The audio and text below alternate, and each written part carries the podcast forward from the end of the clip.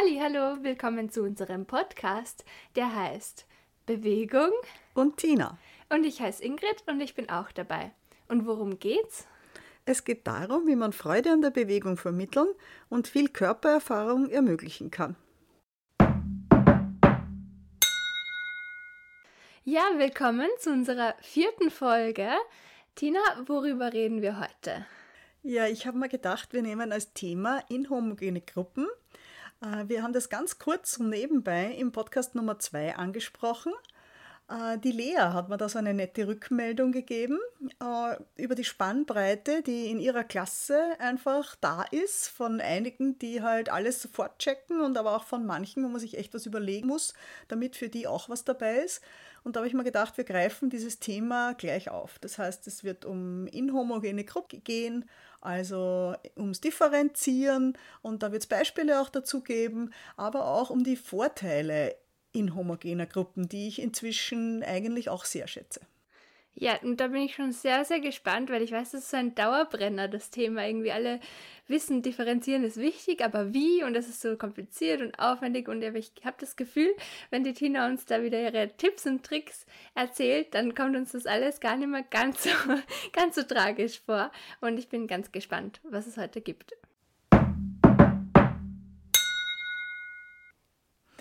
Ja, also ich möchte natürlich über das Differenzieren im Turnsaal sprechen. Nicht das Differenzieren in der Mathematik, obwohl mich das durchaus auch interessieren würde. Integrieren kommt dann nächstes Mal. genau. Ja, also das Differenzieren bei der, beim Stellen von Aufgaben. Darum soll es gehen äh, in dem ersten Teil jetzt und dann möchte ich dann auch gleich ein paar Beispiele dazu sagen.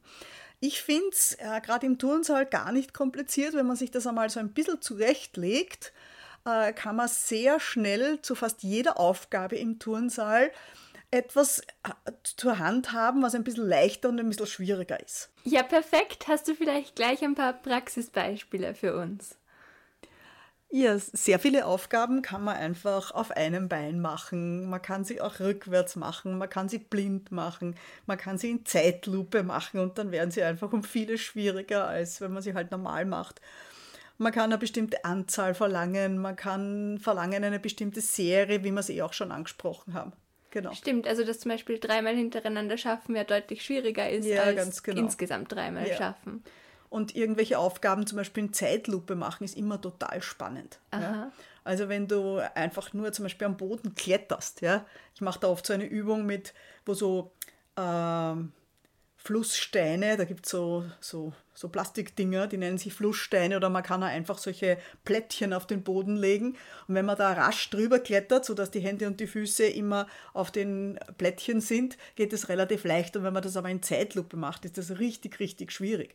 Ja, auch auf einer Sprossenwand klettern zum Beispiel in Zeitlupe ist mega schwierig und bedeutet ganz viel Körperspannung und ganz viel Gleichgewicht und ja, also jede Aufgabe wird zum Beispiel in Zeitlupe schwieriger. Okay. Also sowas kann man sich immer überlegen, ja, oder man macht irgendwo Abstände größer oder gibt eine Stange höher hinauf. Also da gibt es immer Möglichkeiten, wenn man da äh, ein bisschen damit zu experimentieren anfängt, äh, kommt einem, kommen einem sehr leicht Ideen. Okay, also ich wiederhole jetzt nochmal so die Standardvariationen. Rückwärts, Augen zu, ähm, Zeitlupe, Abstände variieren und die Häufigkeit variieren. Noch mhm. irgendwas? Ja, ja, genau. Das waren so die. Und ähm, vielleicht auch noch mal kurz, wie baust du das dann ein? Also schlagst du dann einfach drei verschiedene Ziele vor und die Leute können sich was aussuchen? Ja, mal so, mal so. Also wenn ich zum Beispiel sehe, dass das schon total leicht ist für die Kinder, dann kann ich das, dann mache ich das so, dann stoppe ich einfach und sage so mein Freeze und schaut mal alle her. Ich zeige euch da noch was Schwierigeres. Alle, die das schon gut können, können das jetzt zum Beispiel auch in Zeitlupe probieren weil ich möchte natürlich am Anfang, wenn ich Stationen erkläre, nicht, wenn ich jetzt sieben Stationen habe und ich erkläre bei sieben Stationen drei verschiedene Levels, die da möglich sind, dann dauert das irrsinnig lang. Ja?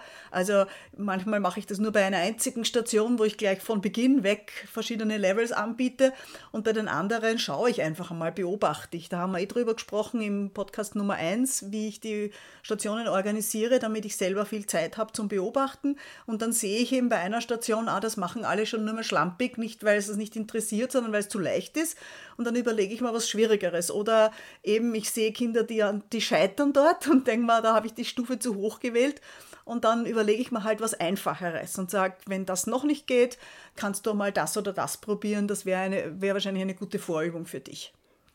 Okay, also wir haben jetzt mal so allgemein diese Variationen gehabt und ich glaube, du hättest jetzt noch zwei so äh, Beispiele an Geräten, der auch überlegt. Ja, genau. Bei den, äh, bei den meisten Geräten da habe ich auch schon durch Erfahrung, kann man sich natürlich vorher ein bisschen überlegen.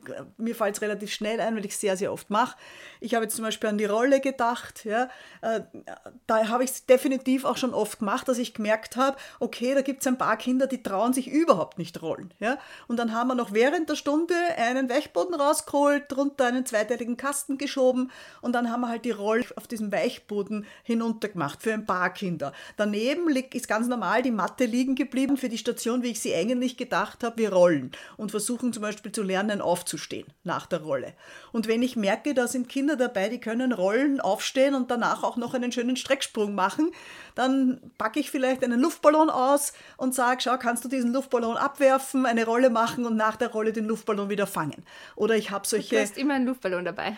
Ich habe oft einen Luftballon dabei. Nein, aber den nehme ich mal mit, wenn ich weiß, ich mache dort Rolle mit denen und dann denke ich mal, ja, vielleicht ist da in dieser Klasse, sind da vielleicht Kinder dabei, die eh schon gut rollen können, dann habe ich halt so einen Luftballon einstecken. Ja, den habe ich definitiv okay, also in meiner schon, Tasche drinnen. Das ist schon vorbereitet. Ja, das, das ist, nicht, vorbereitet. Dass du alles genau. aus dem Ärmel schüttelst. Wenn mein Thema dort Rolle ist, dann überlege ich mir, wie gesagt, vorher schon, wie könnte ich für die Kinder, denen halt sonst Fahrt ist, ja, wie kann ich denen was bieten? Und dann packe ich einen Luftballon ein oder ich habe so einen Kletter, den kann man so um die Beine herumkletten. Mm. Und dann sind die Beine sozusagen zusammengebunden. Ähm, Im Notfall lösen sie sich, aber ja. Und dann kann man versuchen, kannst du mit denen dann auch aufstehen. Mhm, ja, wir, wir, haben das mit Socken einzwicken gehabt, zwischen den Knien, die Socken einzwicken genau. und die genau. dürfen nicht rausfallen. Genau. Man kann natürlich auch einen Ball zwischen die Beine oder wenn man den Luftballon schon mit hat, kann man auch den Luftballon zwischen die Beine zwicken und versuchen, mit dem aufzustehen. Was ich nur sagen möchte, einfach, wenn ich jetzt im Kopf habe, äh, Rolle möchte ich mit denen machen, dann überlege ich mir nicht nur, es gibt eine Weichbodenstation für die Kinder, die gar nicht rollen können, sondern ich überlege mir auch gleichzeitig was für die Kinder, die das halt schon äh, super können. Ja? Und genauso zum Beispiel beim Reck. Ja? Da gibt's Kinder, die können sich nicht mal an die Unterseite vom Reck äh, hängen. Die klettern noch mit den Füßen auf diesen Piloten der, des Recks, also diese Stange, wo die Reckstange gehalten wird, klettern die mit den Füßen hoch, damit sie sich oben überhaupt einhängen können. Und sie brauchen manchmal auch meine Hilfe, dass ich ihnen mal zeige, häng mal die Ferse da drüber, dann kannst du dich besser festhalten und leichter das zweite Bein dazu holen. Ja? Und dann habe ich aber Kinder, die, die können das, die hängen so schnell oben, so schnell habe ich gar nicht geschaut. Ja? Denen kann ich zum Beispiel sagen, kannst du dich umdrehen auf dieser Reckstange, ohne dazwischen abzusteigen. Also wenn der Faultierkopf zuerst rechts ist, dann soll das Faultier nachher den Kopf auf der linken Seite Also, also Faultier ist, wo man sich mit den Händen festhaltet und genau. man hängt unten drunter dran. Der Reckstange und mit Händen und Füßen haltet man mm. sich an. Und wenn das auch gar kein Problem ist, dann kann ich zum Beispiel zu dem Kind sagen, und schaffst du es auch, äh, an, die, an die Oberseite zu klettern und dich oben aufzustützen, so wie eine Schwalbe schaut das dann aus, ja, so, also mit den Armen gestützt. Und, und einfach die Stange an der Hüfte. Der Stütz am Reck nicht. Ja? Mhm. Und das ist eine richtige Herausforderung, ja, mit viel äh, Gewichtverlagerung und so weiter. Also da sind schon sehr viele Kinder gefordert, von der Unterseite an die Oberseite zu klettern. Und so habe ich bei jedem Gerät so meine Übungen, wo ich weiß, wenn das funktioniert, dann kann man ihnen das noch anbieten oder das noch anbieten. Und genauso halt wieder das nach unten, Level nach unten. Okay, also das bei diesen Geräten und größeren Übungen ist es schon so, dass du da auch wirklich vorbereitet bist und das muss man sich schon vorüberlegen und das ist schon ein bisschen so, dass wie die Leute Angst haben, ja, da muss man sich wirklich mehr überlegen. Also ja. es gibt keine Zauberformel, ja. aber ich glaube schon bei diesen, was du vorher gesagt hast, diese kleineren Beispiele, die kannst du dir schon auch spontan überlegen, oder? Genau. Also das also mit dem Blind, genau. Anzahl variieren und so weiter. natürlich von der Übung ab, aber fast immer kann man etwas davon anwenden. Und, und was, was auch, ich denke da oft an meine Kindheit. Ja? Wir hatten im Garten so eine Schaukel stehen und äh, diese Schaukel hatte auch so seitlich so Stangen, so wie ein Reck im Prinzip. Und die Übungen, die wir da gemacht haben, die haben wir uns einfach selbst überlegt. Ja? Also das muss jetzt nicht, ich erlebe immer wieder Lehrer, die glauben, ja, man braucht da sieben Bücher und diese Übung und jene Übung und da muss ich was suchen. Man kann sich einfach auch man kann einfach kreativ sein und sich denken, geht es eigentlich auch, dass ich von der Unterseite an die Oberseite von Reck zum Beispiel komme. Ja? Probieren wir das einfach einmal aus. Also es muss jetzt nicht die tolle Übung sein, sondern man kann einfach ausprobieren. Ist das leicht, ist das einfach oder ist das was Schwieriges? Und wenn das was Schwieriges ist, dann überlege ich, dann hebe ich mir das gleich wieder auf für eine andere Klasse, wo ich auch dieses Thema habe. Ja, sehr schön. Und äh, wenn das jetzt wieder alles kompliziert klingt, weil man irgendwie alles gleichzeitig machen muss, ich glaube, dann muss man wieder an die erste Folge denken. Du organisierst da den Unterricht ja so, dass die meisten Sachen von selber laufen und dass du dann eben Zeit hast, um dir solche Sachen zu überlegen und auch auszuprobieren.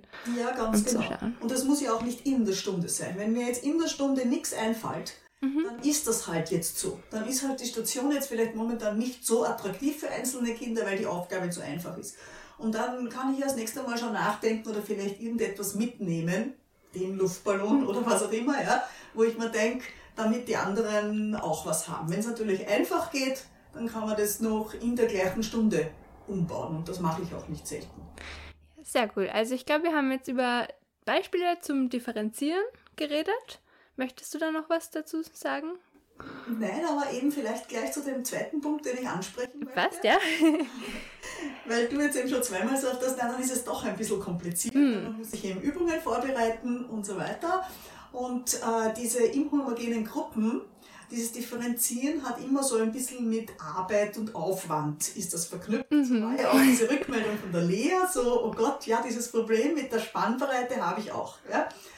Und Inzwischen muss ich aber sagen, sehe ich diese inhomogenen Gruppen sehr positiv und als Vorteil. Ja?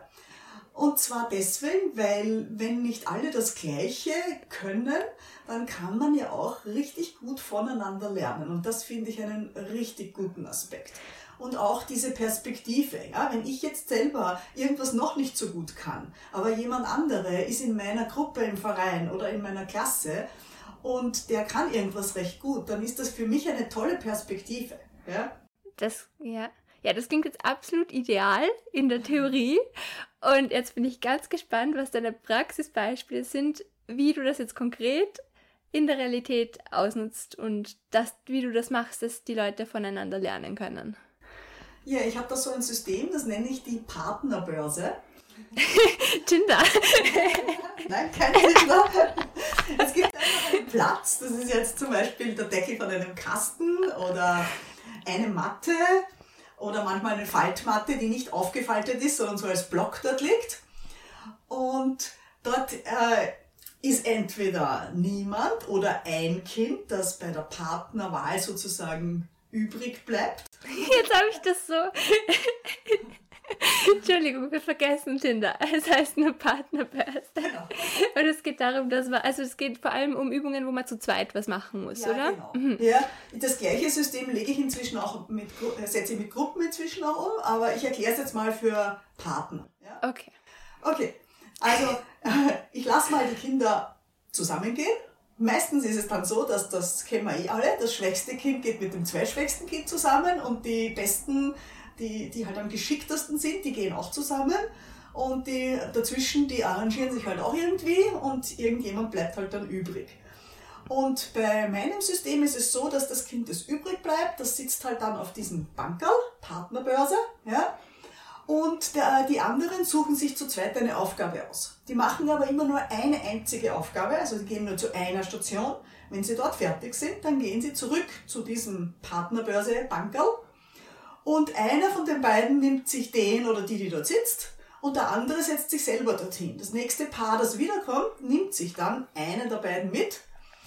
So hast du einen ständigen Wechsel und was ich als sehr positiv erlebe, ist, dass die Kinder, wenn du sonst irgendwie einteilst und wenn der übrig bleibt oder so, und mit dem will ich nicht und den mag ich nicht und mit dem geht's gar nicht, ja, und da wechseln aber alle pausenlos. Und dadurch, finde ich, ist es für keinen mehr richtig ein Problem. Ja, mhm. Das heißt, es wird einfach gewechselt. Ja, und was mache ich, wenn niemand übrig bleibt? Ist auch kein Problem. Dann ist halt dieses Partnerbörsenbankerl am Anfang leer. Und wenn jetzt das erste Paar zurückkommt, weil es seine Aufgabe gelöst hat, dann setzt sich dieses Paar auf, äh, auf das Partnerbörse Bankerl und das nächste Paar, das zurückkommt, splittet sich und jeder nimmt sich einen der beiden mit und dann ist halt das Bankerl wieder leer. Das nächste Paar, das wieder ein leeres Bankerl vorfindet, setzt sich wieder hin und das Paar, das darauf folgend wieder kommt, splitten sich wieder und nehmen sich jeder wieder einen neuen Partner. Und der Riesenvorteil dabei ist, dass einfach Dinge, die ein Kind in der Klasse kann, dieses Kind den anderen quasi beibringt. Ja? Oder irgendwelche Tipps bei der oder bei der Aufgabe. Du schau, ich bin draufgekommen, wenn man das so und so macht, geht das viel leichter. Und diese Tipps pflanzen sich in Windeseile, ohne dass ich viel reden muss, pflanzen sich die durch die ganze Klasse durch. Weil eben nicht nur die Schwächsten miteinander was machen, wo der eine vom anderen nicht viel lernen kann, sondern weil auch ein ein guter Schüler oder eine gute Schülerin mal mit einem richtig schwachen Schüler oder schwachen Schülerin was macht und es mischt sich halt einfach ständig durch. Es ist auch kein Problem, wenn ein Kind einmal was trinken gehen muss zwischendurch oder aufs Klo ja, dann ist halt einmal kurzfristig die, die Zahl ungerade oder die Zahl gerade, obwohl sie eigentlich von der Klassenstärke des Tages ungerade wäre oder wie auch immer. Ja, es ist völlig egal. Mhm. Ja, ich kann auch selber mal mitspielen, wenn, wenn ich gerade Lust habe, mache ich auch manchmal. Ja, dann setze ich mich einfach selber hin, mach, lass mich mitnehmen und mache mal irgendwo mit. Oder wenn ein Kind mit irgendwas gar nicht zurechtkommt, stelle ich mich einfach als Paten zur Verfügung und äh, dann bin halt ich kurz die Partnerin und wenn ich das mit, der, das mit, dem, mit diesem Kind gemacht habe, dann kommt das Kind zurück, nimmt sich einen neuen Partner oder Partnerin und ich äh, bin einfach wieder aus dem Spiel draußen. Ja, ich glaube, ich glaub, das habe ich verstanden vom Konzept her und auch, also es klingt ja super flexibel und wieder so ein Selbstrenner, also voll ideal. Ich glaube, eine Frage habe ich noch. Also die Übungen, die dann gemacht werden, das kann sowohl irgendwie eine Sache sein, die jeder mit jedem mal durchprobieren soll, als auch verschiedene Stationen zu denen man halt immer zu zweit genau. hingeht. Was, jetzt, äh, was ich aus Erfahrung sagen kann, es ist ganz gut, wenn du ein paar Dinge dazu gibst, die rasch äh, erledigt werden können. Ja? Weil du, dann sind immer einige Kinder, die relativ rasch von der Station wieder zurückkommen und dann ist nie jemand lang äh, in der Partnerbörse. Ja? Dann ist man dort ein paar Sekunden in der Partnerbörse und dann kommt schon wieder das nächste Paar retour. Du kannst aber ruhig auch ein paar Aufgaben einbauen, die länger dauern. Ja? Mhm. Wenn du nicht nur Aufgaben nimmst, die richtig lang dauern, dann ist es natürlich Fahrt, weil dann ist ein Kind in der Partnerbörse und das wartet und wartet, bis die endlich ihre Aufgaben gelöst haben. Aber wenn du jetzt, weiß nicht, sieben, acht verschiedene Aufgaben zur Verfügung stellst, ja, und du nimmst zwei davon, die relativ rasch zu erledigen sind, Okay. Ball an die Wand, äh, zehnmal gemeinsam, ohne dass der Ball dazwischen am Boden fällt. Also ich werfe, Partner fängt, Partner wirft, ich fange und das so lange bis zehnmal gefangen worden ist. Das ist ziemlich rasch bei, für viele erledigt. Muss man halt wieder abstimmen auf die entsprechende Gruppe oder, mhm. oder Klasse. Und das System, wie wer wohin geht, das kann man dann wieder so machen wie in der ersten Folge mit Würfeln und so weiter. Kann man machen, ich mache es meistens mit ah, okay. freier Auswahl. Ah, okay. Ja, also natürlich kann sich, diese, kann sich dieses Paar würfeln, ja. Also ja, aber es muss jetzt nicht sein, die können sich auch einfach frei eine Aufgabe aussuchen.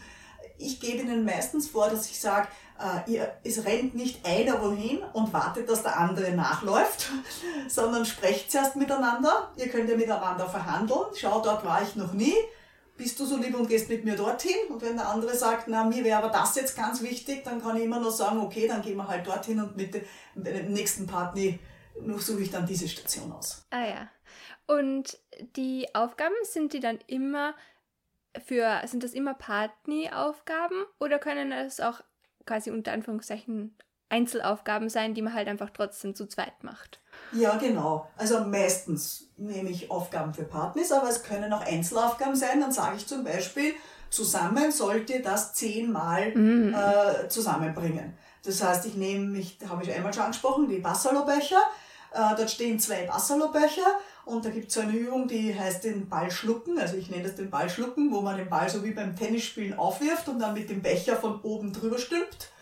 Und ja, ist nicht ganz so einfach, aber wenn jetzt zum Beispiel du das schon richtig gut kannst, dann kann es natürlich sein, dass du in der Zeit, wo ich den dreimal schlucke, schluckst den du siebenmal, aber zusammen haben wir dann zehn geschafft. Und das heißt, wir zählen dann quasi gemeinsam. Ja, also wenn ich es einmal schaffe, dann schreie ich eins und wenn es du schaffst, schreist du zwei und dann schreist du drei und vier und dann hab's ich wieder mal geschafft, dann schreie ich fünf und wir tun halt so lang, bis wir bei zehn sind. Also man kann mit dem System auch genauso äh, auf Einzelaufgaben als, als Partner Aufgaben äh, anbieten. Perfekt. Ähm, das war jetzt die Partni- oder Partnerbörse. Gibt es da noch was dazu zum Sagen? Ja, also nur so abschließend, ich mache so normale, unter Anführungszeichen, Aufgaben für Partys mache ich fast gar nicht mehr. Ah, also ich okay. nehme immer eigentlich dieses System, weil es einfach meiner Meinung nach nur Vorteile hat gegenüber wir gehen paarweise zusammen und machen jetzt alle gemeinsam diese und jene Übung. Also, ja. so wie wir schon in Folge 1 angesprochen haben, Organisationsform, es gibt Stationen zum Aussuchen und was das für mich eben auch erfüllt, dieses Konzept ist, äh, dass man sich was aussuchen kann. Ja? Also die zwei suchen sich eine Station aus und sie wählen auch selbst die Zeit, die sie dort bleiben, weil sie halt so und so lang brauchen für diese zehn Mal. Also es gibt keinen Pfiff, nachdem man weitergehen muss oder so, sondern so lange, bis die Aufgabe gelöst ist, so lange bleibt man bei der Station. Oder so lange die Aufgabe für uns interessant ist. Ja? Vielleicht wollen wir die Qualität noch verbessern, dann können wir auch bei der Station noch bleiben und gehen halt später zurück zur Partnerbörse. Aber zur Partnerbörse, also zu diesem Platz, zu diesem definierten, wird erst dann gegangen, wenn beide der Meinung sind, das ist jetzt genug die Station und dann gehen wir wieder zurück und holen uns einen neuen, mit dem wir wieder, mit dem wir wieder eine neue Station besuchen. Wunderbar. Ähm, hast du noch eine andere so Form, über die du reden wolltest? Ja, ich habe noch so eine ähnliche Form, die, äh, die mache ich manchmal im Kreis, wo, wo man auch paarweise zusammengeht.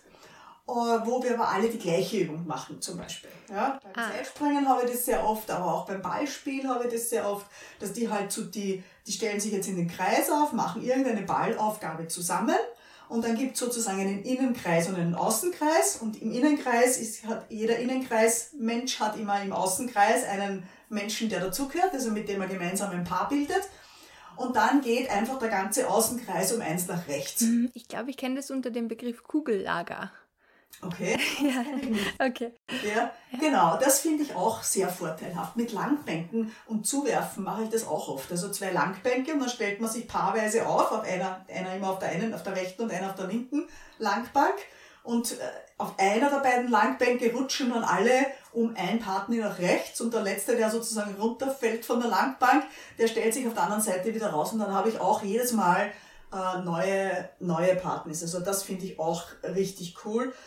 Was ich auch ganz cool finde, bei so kleinen, einfachen Übungen mache ich es oft so, dass ich sage, mach's einmal mit deinem Partner und dann gehst du selber, machst dich auf die Suche, wer gerade noch auf der Suche ist äh, und den nächstbesten, der über den Weg läuft oder der dich fragt, äh, den nimmst du und das ist einfach dein neuer Partner. Du machst dann diese Aufgabe, das kann zum Beispiel ein Klatschspiel sein, ja, oder äh, Fadenspiel abnehmen zum Beispiel, ja, dann machst du das einmal wenn es gelungen ist, wieder und ciao und du gehst wieder weiter und schaust, wer da noch gerade herumgeht und der nächstbeste ist wieder dein, dein neuer Partner oder deine neue Partnerin.